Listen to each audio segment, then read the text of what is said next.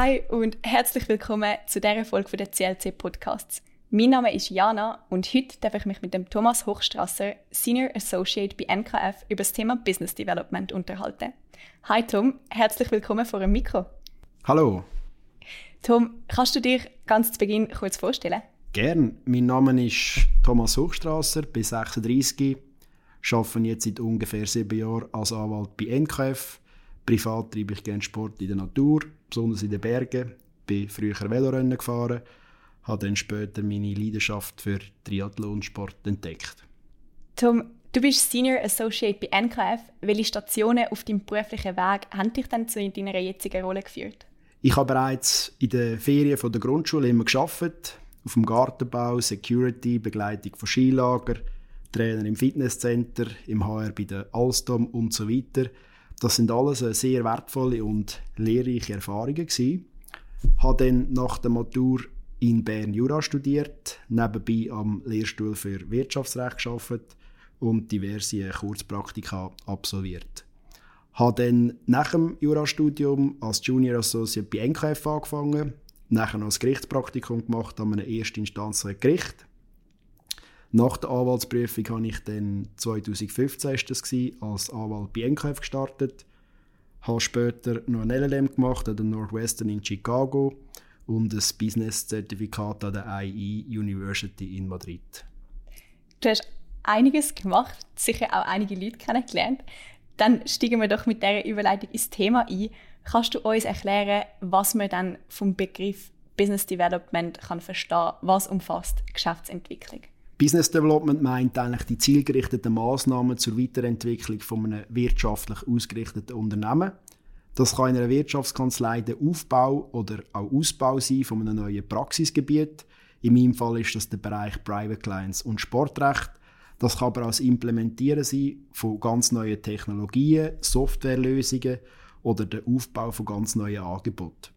Bei NKF haben wir zum Beispiel vor kurzem eine Whistleblowing-Plattform oder die Möglichkeit äh, zum Erstellen von einem Third-Party Due Diligence Report implementiert. Zentral ist natürlich aber in einer Anwaltskanzlei die Akquisition von Klienten. Akquisition, also von latinisch acquirere, erwerben, sind all Maßnahmen, die die Gewinnung von Kunden oder Klienten, wie wir es bei uns nennen, bezeichnen. In einer grossen Wirtschaftskanzlei kommt dann neben die externe Akquise auch noch die interne Akquise dazu. Das heißt, dass man als juristischer Mitarbeiter von den Partner oder von erfahrenen Anwälten, die bereits weiter sind in der Karriere, Arbeit bekommt. Wichtig ist auch sogenannte Cross-Selling bei uns. Das heißt, dass man zum Beispiel für einen Klienten nicht nur einen Prozess führt, sondern ihn auch noch steuerrechtlich beratet oder ihn zum Beispiel dabei unterstützt, eine Nachfolgelösung zu implementieren. Und abgebrochen auf den Kern, warum ist denn Business Development jetzt essentiell im Berufsleben von einem Anwalt oder von einer Anwältin? Eine Anwaltskanzlei ist am Ende des Tages ein gewinnstrebiges Unternehmen, das Löhne muss zahlen von Mitarbeitern, Miete, Lizenzgebühr für Software und so weiter. Jemand muss also dafür schauen, dass das Telefon läutet oder eben E-Mails reinflattern und dass die Aufträge reinkommen. Ohne Kunden bzw. Kundinnen gibt es kein Honorar und ohne Honorar kann man die Kanzlei gerade dazu machen. Mit anderen Worten, ohne Klienten läuft bei uns nichts. Sie sind das wichtigste Asset von jeder Anwaltskanzlei. Der Markt ist hart umkämpft. Es gibt viele gute Anwälte und Anwältinnen. Und man kann sich als Anwalt eben nicht auf dieser quasi Monopolstellung ausruhen. Kannst du uns dann ein paar konkrete Situationen im beruflichen Alltag aufzeigen, wo Business Development eine Rolle spielt? Beide spielt im beruflichen Anwalt von einem Anwalt permanent eine zentrale Rolle. Das wichtigste Tool im Business Development ist ganz klar die Qualität der Arbeit. Der konkrete Fall, den man gerade bearbeitet, sei das die Redaktion von einem Vertrag, das Verfassen von einer Rechtsschrift oder ähnliches. Es muss alles in einer überzeugenden Qualität erledigt werden, dass einem der Klient das nächste Mal auch wieder berücksichtigt oder im Optimalfall weiterempfiehlt. Weil Mund-zu-Mund-Propaganda ist absolut zentral.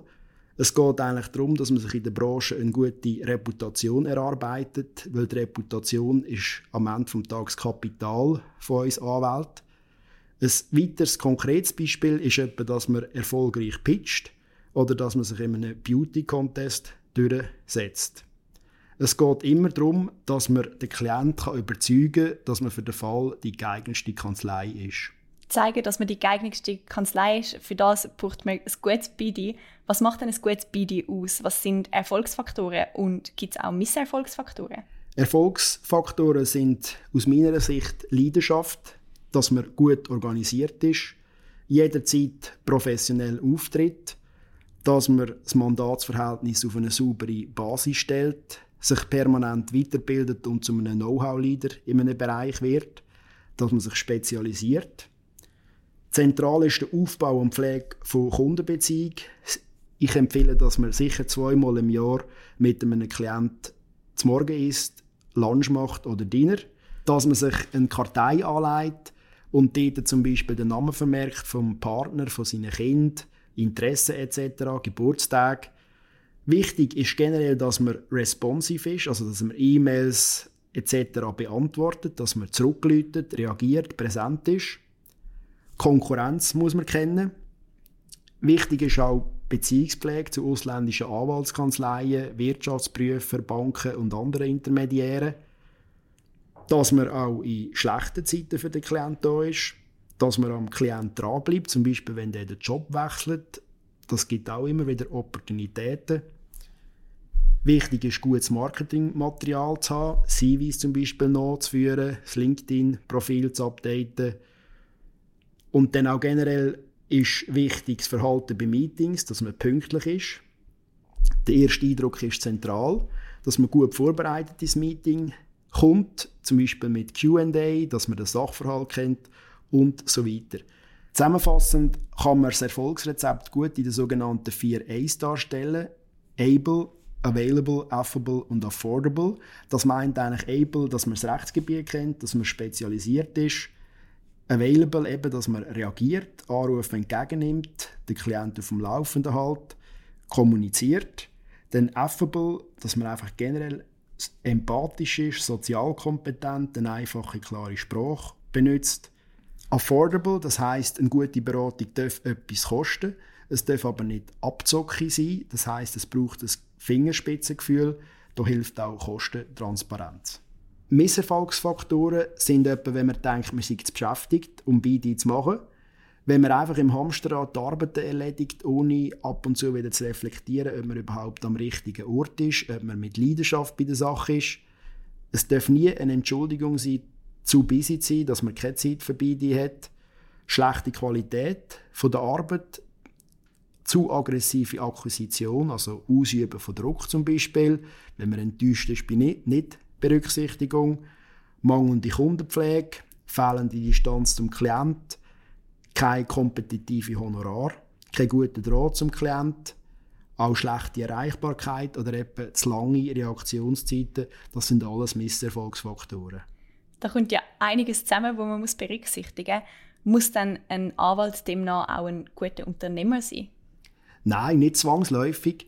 Weil wenn man sich in der Rolle als angestellter Anwalt wohlfühlt und damit happy ist, einfach Fälle abzuarbeiten, dann muss man nicht zwingend Unternehmer sein. Es gibt auch viele interessante Stellen, zum Beispiel beim Staat, wo man nicht zwingend muss ein unternehmerisches Anforderungsprofil haben Wenn man aber auf eigene Rechnung arbeiten will, sei das als Partner in einer Kanzlei oder als selbstständiger Anwalt, dann muss man zwingend den Schritt zum Unternehmer schaffen. Was soll man dann in Erwägung ziehen, wenn sich einem beim Gedanken an Aperos oder generell Business Development eher ein bisschen die Haare sträuben? Chacun als sa so, sage ich immer. Das heisst, nur wer authentisch ist, kann Klienten überzeugen. Falls man nicht der Apero-Typ ist, dann gibt es sehr viele andere Möglichkeiten, wie man Klienten akquirieren kann. Das kann zum Beispiel sein, indem man Fachvorträge haltet und publiziert, dass man einen Fachanwalt macht, dass man Einsätze nimmt die Fachausschüsse, dass man sich in Szene setzt in einem Fachgebiet und sich einen Namen macht, also zusammenfassend, dass man sich spezialisiert in einem Rechtsgebiet, dass man einen guten Auftritt hat im Netz, also einen virtuellen Auftritt. Grundsätzlich ist es aber definitiv wichtig, dass man das Büro verlässt, weil wenn man nur vor dem Computer sitzt, wird es schwierig, neue Klienten zu akquirieren und man bleibt eben davon abhängig, dass man von anderen Anwälten mit Arbeit gefüttert wird. Und genau diese Abhängigkeit ist eben nicht ganz unproblematisch. Und für mich macht es einfach mehr Spaß, wenn man unabhängig ist und auch eigene Klienten hat. Bezogen auf eine Wirtschaftskanzlei als Struktur von einer Arbeitgeberin, akquirieren dort nur die Partner das Mandat oder ist beide über alle Karrierestufen von Substi bis zum Partner hinweg relevant? Grundsätzlich ist es die Aufgabe der Partner, Mandat zu akquirieren. Ich finde es aber wichtig, dass man möglichst früh lehrt, Mandat zu akquirieren, und zwar vom internen Konfliktcheck über das Einholen von einem Retainer, die Abgabe von einer Kostenschätzung, am Mandatsvertrag bis zu der Rechnungsstellung. Wenn man Partner in einer Kanzlei oder selbstständiger Anwalt wird, kann man nicht einfach auf einen Knopf drücken. Darum ist es eben wichtig, dass man die Disziplin der Akquise früh lehrt. Meiner Meinung nach ist es nie zu früh dafür.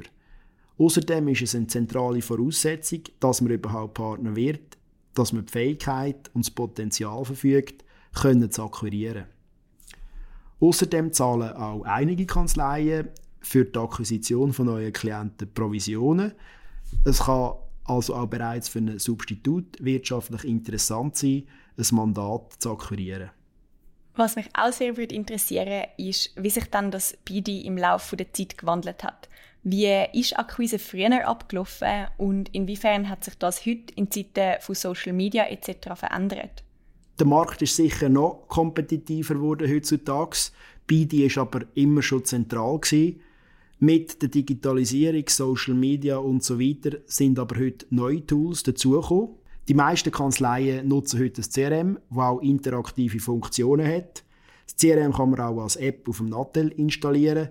Es geht im Wesentlichen darum, dass es für die Kanzlei visibel ist, welche Berührungspunkte das ein Klient mit der Kanzlei hat.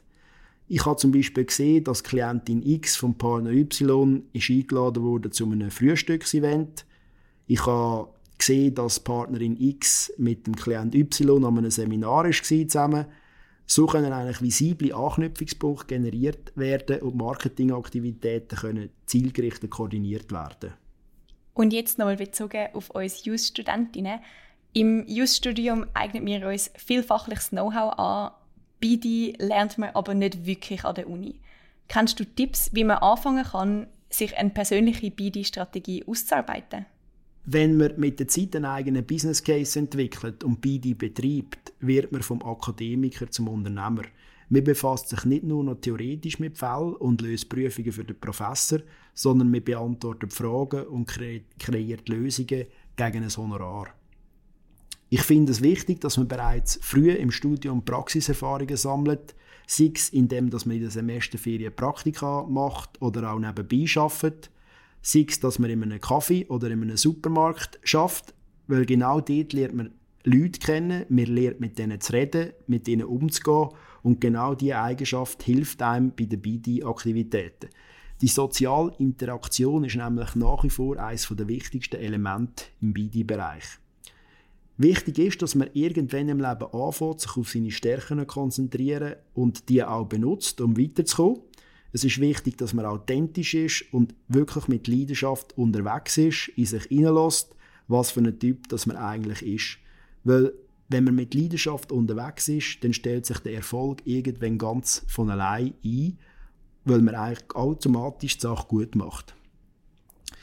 Zum Apero-Beispiel, vielleicht zum dort nochmal darauf zurückkommen, wenn man widerwillig an einem Apero mitmacht, strahlt man das auch aus und ich glaube nicht, dass denn das eine erfolgreiche BD-Geschichte wird. Vielleicht sollte man dann lieber ein Fachreferat halten. Danke vielmals für die Erklärungen. Hast du noch einen konkreten Vorschlag oder ein Tool, wie BD bereits im Studium umgesetzt werden kann? Ich glaube, ein wichtiger Tipp ist, dass man soziale Kontakte pflegt, dass man Praxiserfahrungen sammelt, dass man ambitioniert studiert und seinen eigenen Weg findet. Vergesst auch nicht, dass eure Schule, RS, Studienfreunde, was auch immer, auch ihren Weg machen und allenfalls später in dem BD-Bereich eine wichtige Rolle können spielen Ich persönlich halte nicht viel von zu verkrampften BD-Aktivitäten. Zum Beispiel, wenn man irgendwo überall krampfhaft versucht, seine Visitenkärtchen zu verteilen, das halte ich nicht so für erfolgsversprechend. Wichtig scheint mir aber auch, dass man sicher ein LinkedIn-Profil zum Beispiel heutzutage hat, und nach außen kommuniziert, was man überhaupt macht. Es geht dann darum, dass man sein Profil kontinuierlich schärft, sich spezialisiert und noch dies noch einen eigenen Business Case erarbeitet und dann auch eben für die Kanzlei interessanter wird. Die Juristerei ist heute viel zu komplex geworden, dass man auf jedem Gebiet kann fit sein kann. Darum ist eben die Spezialisierung auch zentral. Allerdings ist es für euch jetzt als Studenten wichtig, dass man sicher bis zu den Anwaltsprüfungen breit bleibt, weil eine bestandene Anwaltsprüfung ist nach wie vor ein hervorragendes BD-Tool. Für Kanzleien interessant werden ist ein gutes Stichwort. NKF bietet ja im Sommer jeweils Kurzpraktika an. Kann man sich in diesen Praktika dann auch im Bereich BD weiterentwickeln? Oder anders gefragt, wie kann man als Student in beruflichen Erfahrungen BD betreiben? Solche Kurzpraktika sind wirklich sehr wertvoll, weil man lernt, wie praktizierende Anwälte im Alltag mit ihren Klienten umgehen. Wir lernt in den Praktika verschiedene BD-Tools kennen. In einem Praktika findet man aber auch heraus, ob einem die Arbeit und der Alltag von einem Wirtschaftsanwalt überhaupt zusagt. Wie ich gesagt habe, ist ein guter Akquisiteur nur ein Anwalt, der seine Sache auch gerne macht und der am richtigen Ort eingesetzt ist. Und damit wären wir eigentlich auch schon am Schluss von dem Podcast angelangt. Meine letzte Frage an dich ist, kannst du uns Studierenden zum Abschluss noch einen Rat mit auf den Weg geben? Die neuen Technologien eröffnen neue Rechtsfelder und Berufsfeld ist voller Opportunitäten. Man muss die nur sehen. Man kann in einem neuen Rechtsgebiet relativ rasch erfahrener sein als ein gestandener Partner. Macht nicht das, was andere von euch erwarten, findet euren eigenen Weg, habt Spass und getraut euch auch radikale Veränderungen vornehmen, wenn es nötig ist. Wer ambitioniert und mit Spaß und Leidenschaft das Leben geht, der endet schlussendlich ganz automatisch auch beruflich am richtigen Ort. Leidenschaft ist die wichtigste Voraussetzung aus meiner Sicht für ein zukünftiges erfolgreiches Business Development. Und abschließend möchte ich euch einfach mitgeben, dass jeder und jede kann akquirieren, wenn er oder sie das will. Das ist doch ein super Schlusswort.